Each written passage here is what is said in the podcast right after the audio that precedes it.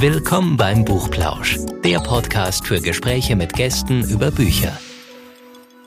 Hallo und herzlich willkommen zum Buchplausch. Hallo Anne. Hallo Anja. Wir schicken euch jetzt mal gleich ins neue Jahr und äh, wünschen erstmal euch allen alles Gute und äh, wir wünschen euch vor allem viel Zeit zum Lesen, würde ich mal sagen, weil es entspannt so unglaublich und äh, nimmt uns mit in ferne Welten und äh, wir hatten jetzt ein bisschen Zeit zum Lesen über die Feiertage, aber nicht so wahnsinnig viel, oder? Doch, du hattest viel Zeit, Anne, oder? Also ich habe mir die Zeit genommen, sagen wir es so. Ja, weil ähm, wir haben jetzt gedacht, wir reden mit euch heute mal über Bücher, sprich, wir erzählen euch so ein bisschen, was wir so zuletzt gelesen haben oder wahlweise, was einen nachhaltigen Eindruck hinterlassen hat. Also das ein oder andere Buch, das gibt schon ein paar Tage, ist aber trotzdem bei uns im Kopf so hängen geblieben, dass wir beide gesagt haben, also wenn wir jetzt schon mal wieder ähm, mal eine Folge machen zum Thema Buchempfehlungen äh, von uns, ähm, dann kann es ja eigentlich alles sein, oder? Und ähm, mit dem Lesezeit nehmen, ähm, das ist eigentlich für mich jetzt so der beste Einstieg an dich, weil du hast dir ein ganz, ganz dickes Buch schon mal genommen für die, für die Weihnachtszeit zum Lesen, zu dem ich noch nicht gekommen bin, auf das ich aber sehr neugierig bin. Und deswegen ähm, gebe ich dir jetzt mal den Start, Anne, weil es ist ein tolles Buch, auf das viele von uns gewartet haben. Und du hast es schon gelesen. Ja, ich habe ja schon in unserer letzten Folge angekündigt, ich habe mir zu Weihnachten selber die Insel der tausend Leuchttürme von Walter Mörs geschenkt und das so zu meinem Weihnachtsferienprojekt gemacht, weil es ja doch ein paar Seiten mehr hat. Ich war sehr gespannt darauf, weil Zamonien-Fans ja schon seit Jahren warten auf ein Buch, das nochmal so gut wird, wie zum Beispiel Die Stadt der träumten Bücher oder der Captain Blaubeer, weil die letzten Geschichten ja eher ein bisschen kürzer waren und als sich an ein bisschen jüngeres Publikum gerichtet hatten, hatte ich das Gefühl. Aber das hier ist jetzt wieder mal so ein richtiger Zamonien-Roman, wie man ihn eben kennt und liebt. Äh, es tritt wieder Hildegunst von Mythenmetz, der zamonische größte Schriftsteller aller Zeiten auf, ähm, der als praktizierender Hypochonder jetzt in eine Kur fahren möchte auf die Insel Eidernorn. Ähm, wie man schon merkt, ein Anagramm zu Norderney. Und weil die Luftqualität eben so gut ist, dort eine Kur macht und sich aus Langeweile auf der Insel ein bisschen umsieht, über einige seltsame Dinge stolpert. Und er möchte sich eben neben seiner Kur damit beschäftigen, die Leuchttürme zu studieren. Es gibt zwar nicht 1000 auf der Insel, aber tatsächlich 111 und er will sie sich alle angucken und möglichst auch mit den Leuchtturmwärtern sprechen. Das sind sehr ähm, eigene Personen, denen man eine gewisse Exzentrik und Genialität unterstellt und er wird dann eben reingezogen in so einen ganz geheimen Konflikt, der auf dieser Insel, ähm, der auf dieser Insel tobt im Verborgenen, der das Schicksal des ganzen zamonischen Kontinents beeinflussen könnte. Also es gibt wieder sehr viel Spannung, auch wenn man etwas länger warten muss, bis die aufkommt, weil am Anfang sehr viel Beschreibungen der Insel dabei sind, was aber auch wirklich wieder sehr unterhaltsam ist, wie man das von Walter Mörs ja auch kennt. Also eine ganz, ganz große Empfehlung von mir. Muss man denn die anderen Bücher von, von ihm auch gelesen haben dazu? Oder könnte man jetzt auch einfach sagen, ich steige jetzt hier mal ein? Also es gibt viele Verweise ähm, zu den anderen Büchern, aber man muss es nicht unbedingt ähm, schon was davon kennen. Es wird eigentlich alles, was man wissen muss, erklärt. Okay.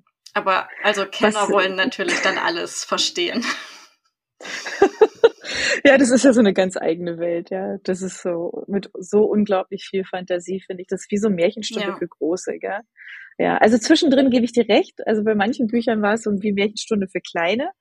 Aber, ähm, aber die meiste Zeit ist es doch Märchenstunde für Große. Ja.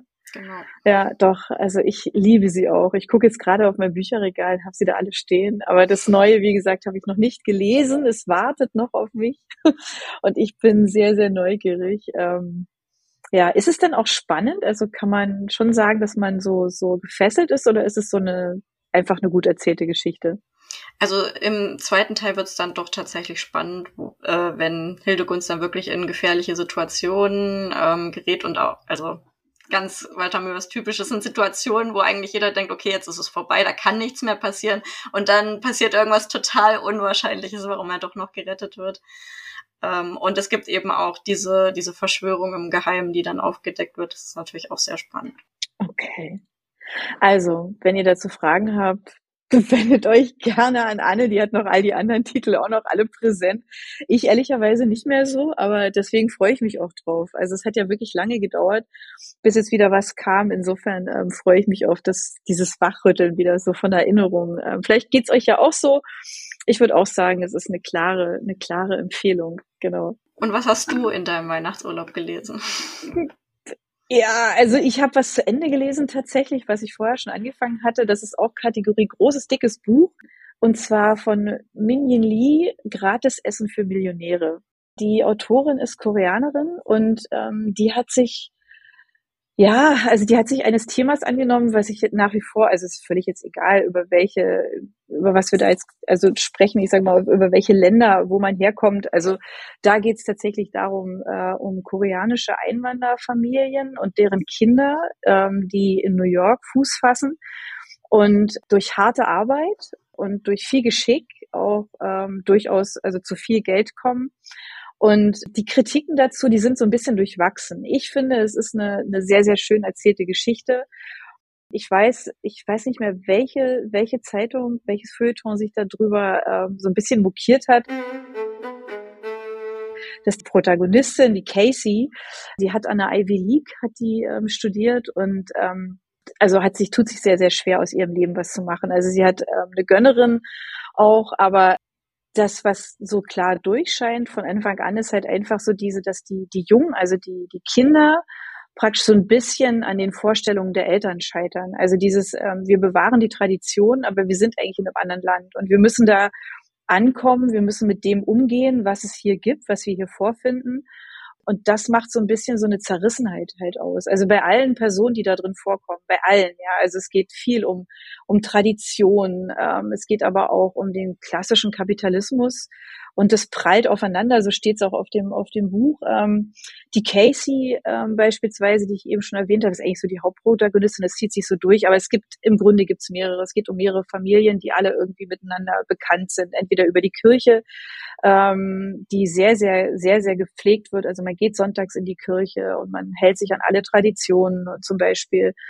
Und ganz viel halt eben auch, ähm, ja, aber zu Hause haben wir das nie gemacht. Ja, so, also diese Dinge, ne? Also alles ist neu und wird angenommen oder auch nicht, ja. Und eigentlich zählt nur, wenn du Anwalt bist oder Arzt. Also alles andere zählt eigentlich nicht.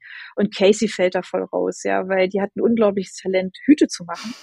Und darüber hat sich das Feuilleton so ein bisschen, also wenn ihr danach schaut, dann werdet ihr darauf stoßen, ähm, dass irgendwie alle sich so einen Kopf gefasst haben, so gefühlt, so, hä, wieso macht die Hüte? Ja, ich würde jetzt mal sagen, warum nicht? Also welche, welchen Flitz man auch immer hat und welche Ideen man oder, oder welche Talente man ausleben will, ist ja eigentlich völlig egal.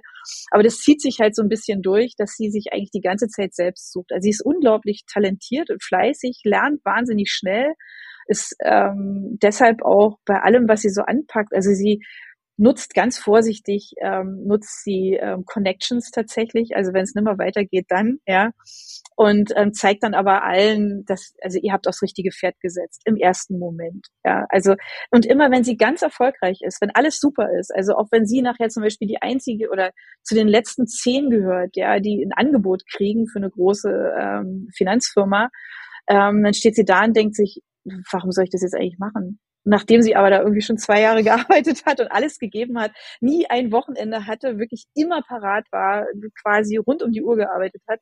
Also sie stellt sich praktisch ständig in Frage und das kommt tatsächlich von zu Hause aus. Und das merkt man also in den ersten paar Seiten eigentlich schon, ist eigentlich, sind eigentlich die Fronten klar. Also man weiß sofort, um was es in dem Buch geht. Ja, also um sehr, sehr strenge Eltern, die eine klare Vorstellung haben von du studierst, du wirst was ganz Tolles und dann heiratest du aber und übst den Beruf eigentlich gar nicht aus. Ja, weil dein Mann ist ja auch jemand, der unglaublich viel verdient und sehr, sehr erfolgreich ist. Also musst du gar nicht arbeiten.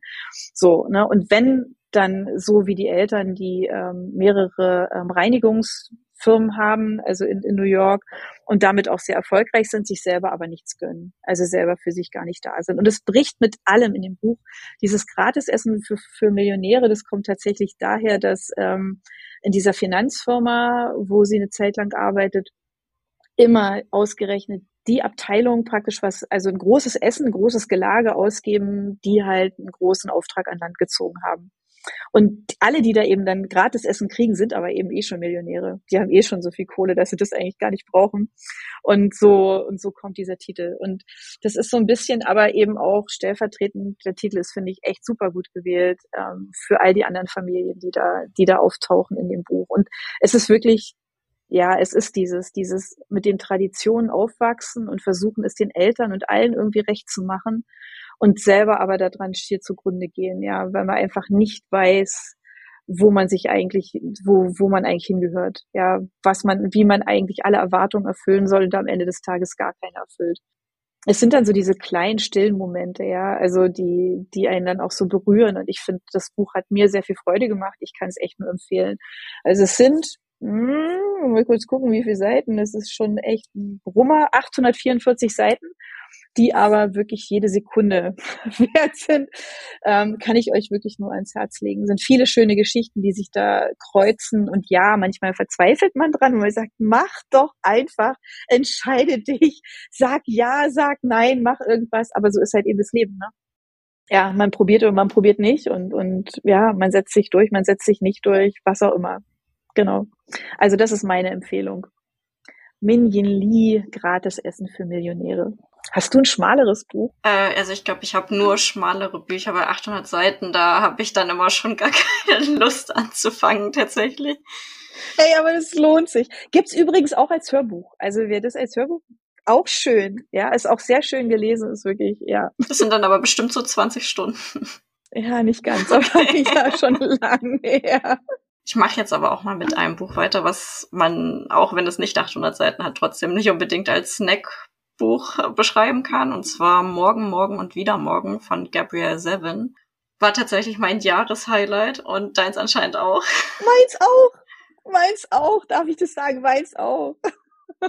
Und es geht um ein Thema, von dem man jetzt vielleicht nicht unbedingt erwarten würde, dass es äh, hochliterarisch umgesetzt werden kann, weil es etwas ist, was bisher sträflich vernachlässigt wurde, nämlich Videospiele.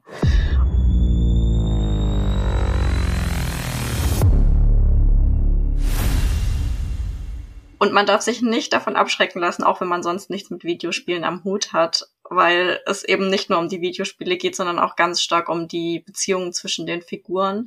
Es geht um drei Freunde, ähm, Sam, Sadie und Marks. Sam und Sadie haben sich schon als Kinder kennengelernt im Krankenhaus, als sie sich eben ähm, durch Videospiele angefreundet haben. Und Sadie so die einzige war, mit der Sam überhaupt geredet hat, weil er eben ein traumatisches Erlebnis in seiner Kindheit hatte. Dann verlieren sie sich aber aus den Augen und treffen sie sich wieder, ähm, als sie beide an New Yorker Elite-Unis studieren und Videospiele sind immer noch ihre persönliche Passion und dann sagen sie sich, ja, lass uns doch ein Videospiel zusammen machen. Wir können das. Wir, Sadie ist die Kreative und Sam ist so der technisch Begabte, der ganz viele komplexe Zusammenhänge erfassen kann.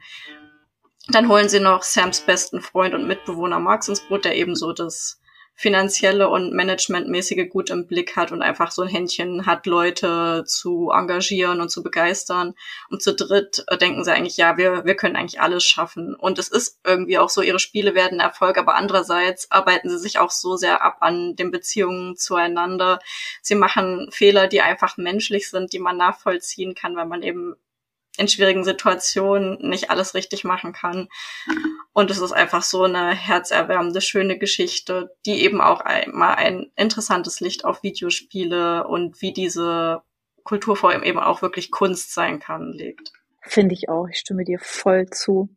Also das ist auch so ein bisschen so eine, also wenn man selber mal so ein bisschen gespielt hat oder auch sehr viel gespielt hat, keine Ahnung, ist das auch so ein, so ein, so ein, nochmal so ein Punkt, das von der anderen Seite zu sehen. Was steckt da eigentlich dahinter? Wie viel Leidenschaft auch, ja, und, und wie viel, wie viel Herzblut, ne? Oh ja. Ich finde, das ist, ähm, das kommt da schon auch gut raus, ja. Er hat halt eine ganze Generation geprägt. Ja. Das, das merkt man eben auch, dieser Zeitgeist, der da, es spielt ja über, ich glaube, mindestens 30 Jahre, wenn nicht sogar noch ein bisschen mehr. Ähm, diese Zeit erkennt man absolut wieder, wenn man das miterlebt hat. Das sind richtig so typische Momente dabei. Ich fand es auch ganz toll hat mich mitgerissen. Ja, ähm, ich konnte es nicht mehr aus der Hand legen. Ich fand es wirklich großartig. War ein tolles Buch. Ja, ja, ist mein Buch des Jahres. Gefolgt von, da kommt mein zweites Buch des Jahres tatsächlich. Ist auch nicht so lang. Also hat keine 800 Seiten, sondern eine soll man sagen, jetzt normale Länge? Also ähm, keine Ahnung, knapp 400 Seiten. Ist das, ja, ist normal durchschnittlich, oder? Schon ein bisschen überdurchschnittlich. Ja, aber bei, bei Diogenes sieht es schlimm aus, finde ich. Weil es sind, ne, die Bücher sind dann doch immer sehr, sehr handlich auch. Ähm, und zwar von ähm, was ganz anderes, äh, aber auch, naja, obwohl auch so ein bisschen Zeitreise. Ähm, Dennis Lee Hain, die Kunden der Gnade. Also für alle unter uns, die ähm, auf der einen Seite Spannung mögen, also schon so ein bisschen so Krimi-Thriller-mäßig unterwegs sind auch, aber die gleichzeitig auch ein bisschen ähm, soll ich sagen, die auch so ein bisschen äh, so, ja, so Zeitgeist mitnehmen wollen, was lernen wollen, könnte man jetzt im weitesten Sinne sagen, weil diese Geschichte, die Dennis Lee Hain da erzählt, diese Zeit, die er auch selber erlebt hat, deswegen ist es auch, glaube ich, so, so eindringlich, dieses Buch, ähm, spielt in Boston in den Anfang der 70er Jahre. Und ähm, das ist ausgerechnet die Zeit, in der die Rassentrennung aufgehoben werden soll. Also ähm, in Bussen, in Schulen, ja, also das, wo wir, glaube ich, unser eins sagt so, äh, Entschuldigung, ja, aber bis dahin gab's die halt sehr, sehr strikt und ähm, jetzt gibt's von allen Seiten ähm, ganz viel Proteste. In dieser Zeit spielt spielt diese Geschichte. Und die Protagonistin ist äh, Mary Pat Fennessy und ähm, die lebt in dem Stadtteil, wo halt die Weißen leben und, und sie hat schon ihren Mann und ihren Sohn beerdigt und jetzt wird ihre Tochter vermisst. So und das ist ganz, ganz schwierig, ähm, weil sie weiß, dass was ganz Schreckliches passiert ist, weil Jules also einfach nicht nach Hause kommt und und sie aber ja jetzt einfach selbst ermittelt, weil ihr niemand helfen will. Genau. Also das ist so ein bisschen, ähm, das ist so diese diese grob Geschichte. Die macht sich, also sie ist sich sicher, dass jemand eben dieses, dass jemand ein Verbrechen verübt hat, weil sie von ihrer Tochter gar nichts, gar nichts hört und angeblich auch niemand weiß, wo sie ist und alle, die sie fragt, verstricken sich in irgendwelche widersprüchlichen Aussagen. Das heißt, man merkt relativ schnell, da ist was faul. Und sie bekommt unerwartet Hilfe von einem Polizisten, der sagt, ja, ist ja irgendwie, ja, wir müssen das jetzt hier irgendwie aufklären und äh, mir ist es eigentlich egal, wer hier mit wem klüngelt und wer hier welche Beziehung hat. Ich gehe über alles drüber und ähm, und guck, dass ich die Frau irgendwie unterstütze. Natürlich nur so weit, dass er halt eben selber nichts reinkommt. Ja, dem äh, Klappentext hinten steht eine mitreißende, unerschrockene Geschichte von einem Autor, der zu den Besten gehört. Dieses mitreißende, unerschrockene würde ich sofort unterschreiben dass er natürlich einer der besten Autoren ist sowieso. Also wer Dennis Lee Hain mag, ähm, ich mag ihn sehr. Ich habe mich auch darüber gefreut, dass nach langer Zeit mal wieder von ihm was was kam. Es hat ja auch länger gedauert und es ist so fantastisch geschrieben, wie auch wie diese Frau in ihrem Schmerz Rache nimmt. Also was die alles macht, wie die, wie die vorgeht, der, das liest sich wirklich wie, ja, als würde man jetzt im Kino sitzen. Also man hat halt sofort, das ist ja typisch Lee Hain, man hat halt einfach die Bilder sofort im Kopf und es ist wirklich wie, als würde man im Kinosessel sitzen und sich jetzt einen irren Film angucken. Also es ist, ähm, ja, eine klare Empfehlung ist mein zweites Buch der Wahl in diesem Jahr. Dennis Lee Hain, Sekunden der Gnade. Hört sich aber an, als wäre es nichts für schwache Nerven. Jein, also weil es ist nicht Splatter, also es wird auch nicht, wird auch nicht beschrieben, wie jetzt, keine Ahnung, jemandem der Kopf weggeschossen wird oder so, ja. Also man, man erfährt keine Einzelheiten, das braucht's auch gar nicht. Es ist eher so, es ist eher so dieses, dieses psychologische, man kann diese Frau so gut verstehen, ja. Ihr einziges Kind, was ihr noch geblieben ist, ja. Bei allem, Elend, also die hat, die hat nicht viel Geld, das ist alles so, so, die hat einen fiesen Job und das irgendwie, ja, macht halt irgendwelche Sachen, die sonst auch kein anderer machen will, so, ja, und es hat halt gleichzeitig aber so unfassbar viele Vorurteile. Und ähm, mit diesem Ballast, ja, zieht die los und, und sucht ihre Tochter. Und als sie dann weiß, dass es mit Sicherheit ein Unglück gab, obwohl die Leiche ewig nicht gefunden wird. Ja, das ist eher so dieses, man, man leidet mit ihr, obwohl sie eigentlich am Anfang einem so vorkommt wie eine unmögliche Person, ja, weil die auch wirklich jeden beschimpft und über jeden drüber geht. Es ist unglaublich. Die ist kein freundlicher Mensch oder jemand, den man irgendwie ins Herz schließen würde. Aber, aber dieses Leid, was die da mitmacht in dieser politischen Gemengelage auch, ja, wo so viele andere Interessen noch eine Rolle spielen, ja, also, weil die Grundgeschichte ist eigentlich eine ganz andere, weil ein, ein ähm, schwarzer Junge bleibt mit seinem Auto liegen und, ähm, und das wird ihm zum Verhängnis und er wird umgebracht, ja, von ein paar Weißen, die halt sagen, ey, du hast hier überhaupt gar nichts verloren, wieso hältst du hier? Und der kann ja nichts dafür, weil das Auto kaputt gegangen ist, ja. Und in dieser Gemengelage kommt halt nachher eins zum anderen, ohne jetzt da irgendwie groß mehr erzählen zu wollen, aber, aber in diese, in diese Unruhe, in diese Denke auch rein, die sie auch vertritt im Grunde, ja, ähm, zeigt sich nachher plötzlich ein ganz anderes Bild von ihr. Also man, man lernt die halt sehr schnell kennen, aber eben nicht unbedingt mögen und trotzdem ist man bei ihr und denkt die ganze Zeit, oh Gott, also ging's mir. Ähm, dieses, dieses Wissen, dass was Schreckliches passiert ist und nicht wissen, was und du weißt nicht, wo das Kind ist und wie die mit, also unglaublich, mit wie viel Energie die da vorgeht und Leute mitreißt und auch abstößt. Ja, also es ist ganz, ist eine faszinierende Geschichte, ganz, ganz toll geschrieben. Und ich meine, Dennis Lee Hain kenne ich ehrlich gesagt auch immer nur mit so ganz großen, gewaltigen, dicken Büchern. Sonst so, es gibt so ein paar von ihm, ja. Aber das hier ist wirklich, ähm, wie gesagt, 400 Seiten Spannung und Mitfiebern. Und man lernt ganz, ganz viel. So, auch ganz viele Zwischentöne. Und es ist sehr authentisch, weil ähm, einfach er in dieser Zeit halt auch das wirklich also also erlebt hat auch. Und das ist noch mal spezieller auch glaube ich. So das man merkt man es hat was Persönliches irgendwie. Das klingt wirklich sehr spannend. Ich mache mal weiter mit einem Buch das vielleicht nicht ganz so spannend ist aber man kann auch einiges lernen. Und zwar ist es Fräulein nettes kurzer Sommer von Karen Duwe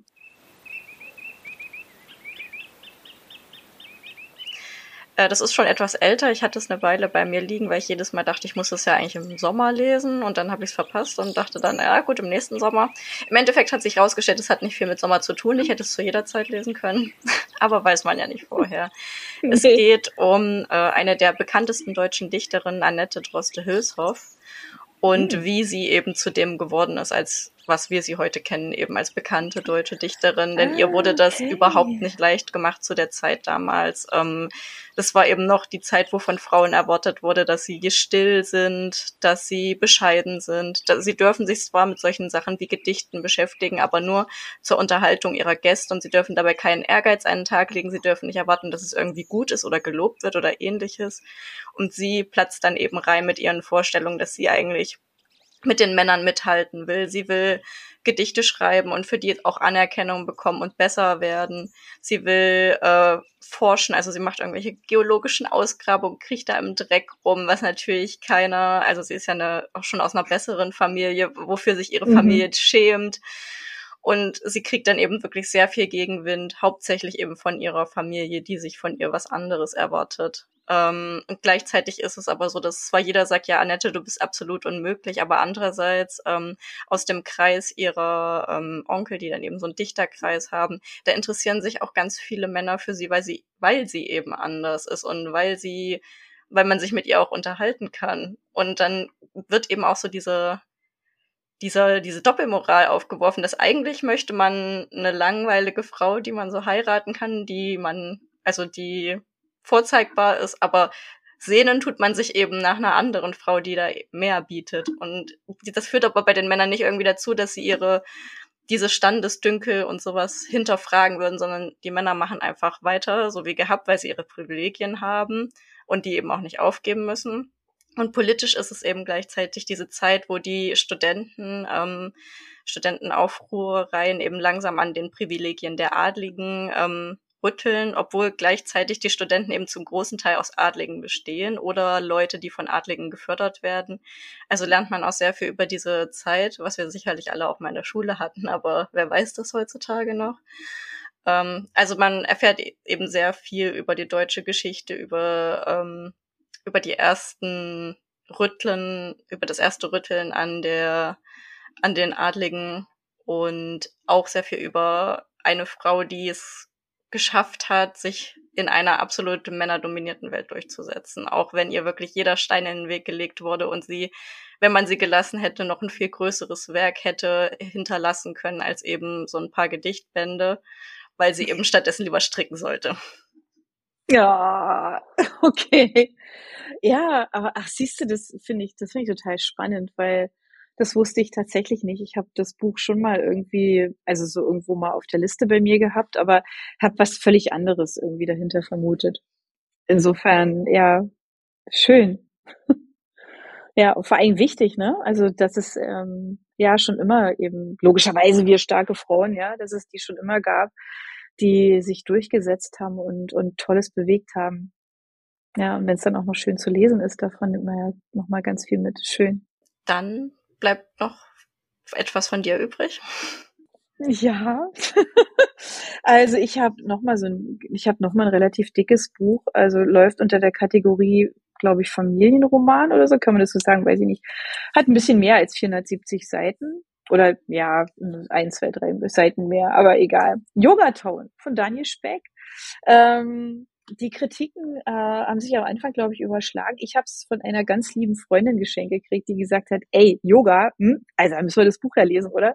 Dann habe ich gesagt, stimmt, müssen wir unbedingt. Also ähm, hat aber nur am Rande tatsächlich was damit zu tun, weil ähm, das spielt auf zwei Zeitebenen, nämlich ähm, im Hier und Jetzt, ähm, in so einem, ja, wie soll ich sagen, also die Protagonistin äh, und ihr Vater, also es geht um, um die zwei, ähm, die etwas gemeinsam erleben, also Vater und Tochter, also Lucy und Lou, ja.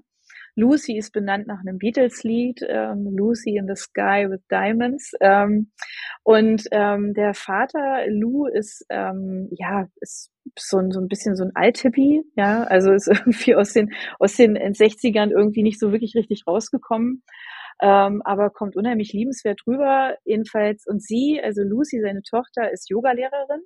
Und eigentlich die ganze Zeit, äh, merkt man dann schnell in dem Buch irgendwie, sie ist immer auf der Suche irgendwie nach sich selbst. Also so richtig, richtig verortet, irgendwie verwurzelt ist sie nicht, stellt auch irgendwie alles in Frage. Und ähm, der Knackpunkt oder der Beginn der Geschichte ist der, dass ähm, die Mutter, also Lus Ex-Frau, ähm, verschwindet. Also sie ist einfach weg. Also er, er gibt ihr die Nachricht, sagt, ey, du, Corinna ist verschwunden. Also keine Ahnung, was mit der jetzt ist, aber um Gottes Willen, was ist mit ihr? Wir müssen uns da irgendwie schlau machen, wo sie ist. So und beide vermuten zu Recht dann auch, wie sie schnell zeigt, dass sie, äh, dass die Mutter nach Indien gegangen ist, ähm, nach Rishikesh und und auf der Suche nach ihr, könnte man so abkürzen, erfährt man die, die wirkliche Lebensgeschichte, die die beiden, also weder Lou noch Corinna, ihrer Tochter jemals erzählt haben. Und ähm, weil, das ist diese eine Zeitebene der End-60er, ähm, diese, äh, also der Lou, sein Bruder Mark und die Freundin von Lou, Marie, machen sich auf den Weg, also 67 machen die sich auf den Weg, weil sie einfach das, also A, also es gibt ja so, so verschiedene, verschiedene Möglichkeiten. Also A, der eine will reisen, um einfach auf, auf, der, auf dem Weg zu sein, also um zu reisen. Ähm, der andere möchte einfach nur weg und der andere möchte irgendwo ankommen. Und das ist so ein bisschen, ähm, ja, also die versuchen mit dem alten Mercedes oder damals nicht alt, also mit dem Mercedes des Vaters, der der Arzt ist, versuchen die nach Indien zu fahren, was natürlich schon relativ schnell irgendwann scheitert. Und dann ähm, verkaufen die den Mercedes und haben ein bisschen Geld übrig und treffen auf ein paar Hippies, die auf dem Rückweg sind mit so einem mit so einem VW-Bus und eigentlich nur noch nach Hause wollen, also die schon in Indien waren und einfach nur wieder nach Hause wollen und mit diesem Bus begeben die sich dann auf den Weg äh, der Weiterreise nach Indien. Es ist kein, es ist kein so ein Hippie-Roman. Es ist nicht jetzt so so typisch. Äh, keine Ahnung, also wir steigen jetzt irgendwie so komplett aus und alles ist total toll. Also es ist, Rishikesh hat ja, also für alle, die sich mal mit Yoga beschäftigt haben, ja tatsächlich irgendwie eine ganz, ist ein ganz großer Magnet. Die Beatles waren tatsächlich dort in diesem, in diesem Ashram, in dem Ashram schlechthin, ja. Ähm, und, ähm, und das kann man ja zumindest sagen, weil ich glaube, das ist auch bekannt, dass die ähm, diese die, äh, Lou mit seiner Tochter reist jetzt also dahin, weil sie damals, also weil der Lou, sein Bruder und äh, Marie und eben auch Corinna, die sie unterwegs kennenlernen und mitnehmen, genau in diesem Ashram waren. Und ähm, die erzählt, er erzählt ihr praktisch seine Lebensgeschichte und wird halt mit Geschichte zu Geschichte immer ehrlicher weil sie sonst eigentlich keine Chance haben, die Mutter zu finden, ja. Und die ist aber, nee, das sage ich jetzt nicht. Also ähm, sonst, das kommt dann wirklich ganz zum Schluss. Aber diese, diese Reise, also das ist einfach so eine Lebensgeschichte, ja, also was hat äh, Lou damals erlebt, was ist wirklich passiert. Ähm, was musste Lucy eigentlich über sich wissen? Ja, also wie gut müsste sie eigentlich die Eltern kennen? Und sie hat aber eigentlich gar keine Chance gehabt, die Eltern irgendwie mal richtig kennenzulernen, weil die immer irgendwelche Geschichten erzählt haben. Und offensichtlich von allem nur die Hälfte. Also nie alles, ja. Und in dieser Geschichte wird ihr praktisch alles offenbart. Ja, also wie war es denn wirklich? Was hieß denn wirklich Indien? Wie haben die wirklich Corinna kennengelernt? Was ist mit Marie? Ähm, ja, was ist mit Mark passiert? Weil sie sind ähm, zu dritt, ähm, sind sie nach Indien aufgebrochen. Sie kommen auch zu dritt zurück, aber ohne Mark. Und ähm, was ist da eigentlich genau gewesen? Und das ist es ist wirklich so eine Geschichte, die man unheimlich gut weglesen kann, weil man einfach wissen will. Ja, also es wird immer wieder, alle paar Seiten wird ein neues Geheimnis aufgemacht und man will immer wissen, ja, was ist denn das jetzt nun? Was ist denn da jetzt wirklich passiert? Ja, wem ist er da begegnet? Was ist da gewesen? Ja, warum ist sie da abgehauen? Warum ist die da wiedergekommen? Was auch immer. Also man will es irgendwie wissen und ähm, das ist ja die hohe Kunst, ja, also einen Leser zu fesseln und an den Seiten zu halten. Und das ist Herr Speck super gut gelungen. Ähm, ich habe das Buch echt weglesen müssen. Also es war wirklich toll. Und ähm, für diejenigen, die jetzt auch wieder sagen, oh mein Gott, es sind so viele Seiten, auch das gibt es als Hörbuch. Ja, weil ich habe es zwischendrin tatsächlich auf einer sehr langen Auto, Autofahrt habe ich einen Großteil auch gehört, weil ich einfach wissen wollte, wie es weitergeht. Ich wollte nicht warten, ja, bis wir dann irgendwann ankommen. Und ähm, genau, also dieses Buch ähm, ist einfach, ist einfach schön zu lesen, ist eine nette Geschichte. Es ist keine Beatles-Geschichte, obwohl viel auch natürlich auch von denen natürlich stattfindet, weil die waren halt da und äh, das passt so genau in diese Zeit. Aber es räumt auch tatsächlich mit ganz vielen Klischees auf, was ich auch ganz schön finde. Ja, also auch so ein bisschen so dieses selbstkritische, so Berliner Yoga-Studios und so. Ich musste echt oft schmunzeln und dachte, ja, alles klar. Ähm, das hat viel Spaß gemacht. Also man hat alles. Also man leidet mit, man muss schmunzeln, man ist gefesselt. Ähm, ist echt, ist eine klare Leseempfehlung, würde ich sagen, ja. Oder Hörempfehlung. Ist auch toll gelesen. Insofern, ja. Schönes Buch. Danke, Daniel Speck, für diese schöne Geschichte. Hast du dadurch jetzt auch Lust auf Indien bekommen? Ehrlich gesagt habe ich das schon länger tatsächlich. Also in dem Buch wird ja mehrfach erwähnt, also wenn man wenn man ein richtiger Yogi ist, dann kommt man an Rishikesh eigentlich nicht vorbei. Ähm, ich würde schon auch gerne mal sehen. Vielleicht weil das so ein Ort ist, weil alle sagen, da muss man mal hin, da muss man mal gewesen sein. Ähm, aber ich habe auch echt also Respekt vor Indien. Also ich glaube, es ist einfach mit allem, was ich auch von Freunden gehört habe, die schon da waren, es ist nicht so ganz leicht zu bereisen. Also ja, also im leicht im Sinne von, was es mit einem macht und auf was man trifft und mit was man umgehen muss.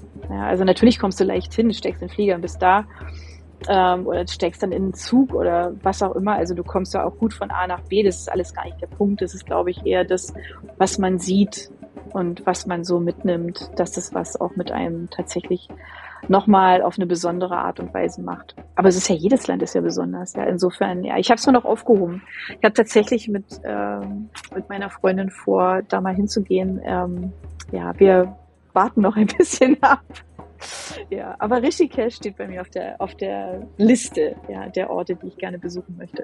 Ich habe mir auch ein ähm, Interview des Autors zu dem Buch angehört und da wurde auch gesagt, ja, Indien ist sehr viel, wenn man da hinkommt und das nicht kennt. Und also das ist vielleicht auch was, was man halt vorher so, weswegen so nicht das einfachste Land zu bereisen ist.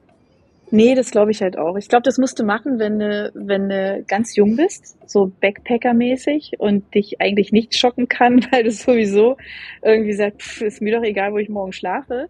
Oder du wartest ein bisschen, bis du ein bisschen älter bist und sagst, okay, also zur Not könnte ich mir jetzt auch noch mal eine andere Unterkunft irgendwie buchen, ja, ähm, dass man so ein bisschen mehr Möglichkeiten hat. Ich glaube, es ist wirklich nicht ganz so einfach. Also das, was ich bisher, wie gesagt, gehört habe, es klingt nach Abenteuer.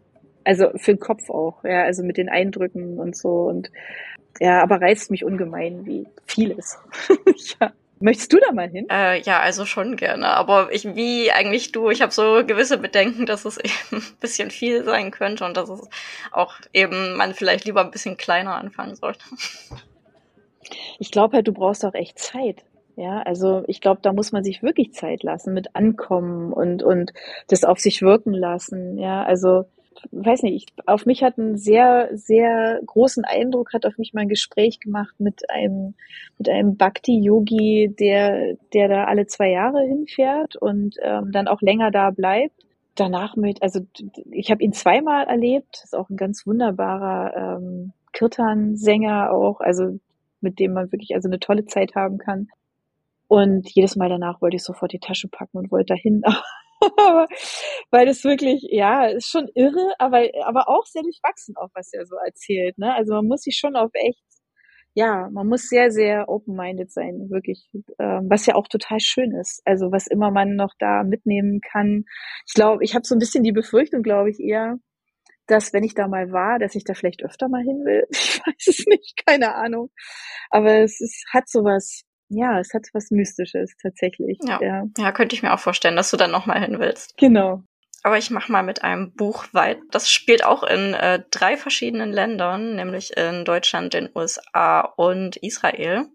Und zwar ist es Gewässer im Ziplock von Dana Vohwinkel.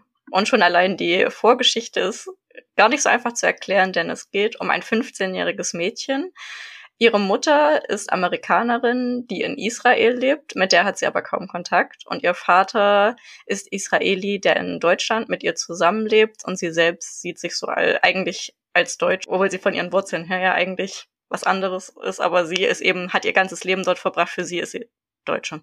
Und ähm, sie verbringt eben jeden Sommer bei ihren Großeltern in den USA. Und als sie 15 ist, wird ihr dann so mehr oder weniger aufgezwungen, dass sie nach dem Sommer bei ihren Großeltern eben noch zu ihrer Mutter nach Israel fliegen soll, ähm, weil um, um den Kontakt einfach wieder aufzubauen. Eigentlich ist es von ihr nicht wirklich gewollt, von der Mutter weiß man es nicht, sie sagt eigentlich gar nichts dazu. Und dann ein paar Tage ste später steht sie eben da in Israel. Ähm, ihre Mutter hat sie auch erstmal vergessen und sie steht eben in, in diesem Land, zu dem sie eigentlich gar keine Beziehung hat, obwohl sie Jüdin ist, aber sie war halt noch nie da, sie kennt nur die Geschichten und es ist ihr eben auch erstmal viel zu viel, viel zu heiß. Und ähm, ihre Mutter und sie finden dann natürlich doch noch nach 24 Stunden oder so zusammen und müssen sich dann eben irgendwie damit auseinandersetzen, wie wie zerrüttet diese Familiengeschichte eigentlich ist. Also, dass sie so mehr oder weniger den Kontakt abgebrochen haben, aber auch mit so ein paar Geheimnissen, die so in der Vergangenheit liegen, die nie angesprochen wurden. Und das ist einfach ein super tolles Buch. Die Charaktere sind so, so authentisch geschrieben. Also sie, es liest sich wirklich wie von einer 15-Jährigen, aber nicht auf die irgendwie nervige oder kindische Art und Weise, sondern einfach eine junge Frau, die mit diesen Problemen, die man in dieser Zeit hat, zu kämpfen hat, aber die auch schon tiefgründig über Sachen wie Herkunft und Identität nachdenken kann. Und gleichzeitig verfolgt man noch die Perspektive ihres Vaters, der eben in der Zeit erstmal noch in Berlin ist und zum ersten Zeit, also wirklich lange Zeit, fast den ganzen Sommer alleine ist. Und ähm, dann fliegt er eben auch noch nach Israel und dann explodiert diese ganze Sache so ein bisschen. Und das ist einfach unfassbar gut zu sehen, wie, wie diese Familiengeschichte zusammenhängt und es hängen zwar alle irgendwie aneinander, aber eigentlich können sich auch alle nicht so richtig ausstehen. Es ist wirklich super gut geschrieben und ich habe es auch zu einer sehr passenden Zeit gelesen, gerade als die Konflikte in Israel losgingen, wo ich natürlich auch mehr über das Land erfahren wollte. Und ich habe auch Dana Frohwinkel auf der Buchmesse getroffen. Sie ist wirklich eine sehr sympathische Person, hat super ähm, die Lesung geführt und hat sich dann auch noch ein bisschen mit der Moderatorin unterhalten, wo man noch so ein paar Hintergrundinfos erfahren hat. Also das Buch ist wirklich auch eine ganz große Empfehlung von mir. Also kann ich nur bestätigen. Ich fand es auch toll. Das habe ich auch in einem Rutsch. Also das konnte ich auch nicht aus der Hand legen. Ja, weil so diese Perspektiven sind auch ganz besonders. Ja, also das hat wirklich, ähm, ja, ist was Einmaliges bisher. Also ich wüsste jetzt, ich weiß nicht, ich habe schon einige Bücher gelesen, die so ein bisschen, also die sich mit solchen Thematiken auseinandersetzen, aber aber das war jetzt nochmal eine ganz andere ja, Sicht. Ja, stimmt, kann ja. ich so bestätigen.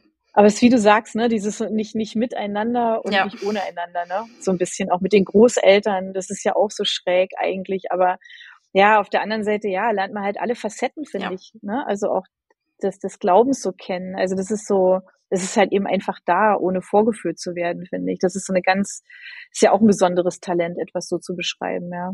Also, ja, ich fand es auch mega spannend. Ja, und zwischendrin finde ich, ich weiß nicht, ob dir das auch so gegangen ist, aber also mir ging es so, ich habe immer so eine so eine ganze Strecke lang habe ich dann irgendwann vergessen, dass sie erst ja. 15 ist Und es hat sich halt immer dann, ne, hat sich immer dann wieder offenbart, wenn es dann um ihre nicht, naja, wirklich, nee, erste große Liebe eigentlich nicht, aber, aber so ein bisschen, ne, so diesen ja. Flirt und, und das, was da so rundrum passiert. Spätestens da ist man dann wieder da, dann weiß man, okay, ja, sie ist 15, aber zwischendrin finde ich mit, mit all dem, wie so Momente auch eingeschätzt werden, ja, oder, oder so, finde ich, ver, vergisst, vergisst man, also ich habe es zumindest vergessen, ähm, dass sie eigentlich. Ja, weil ihr halt auch viel zu, zugemutet diese, wird, mit dem sie umgehen muss. Ja, genau. Genau.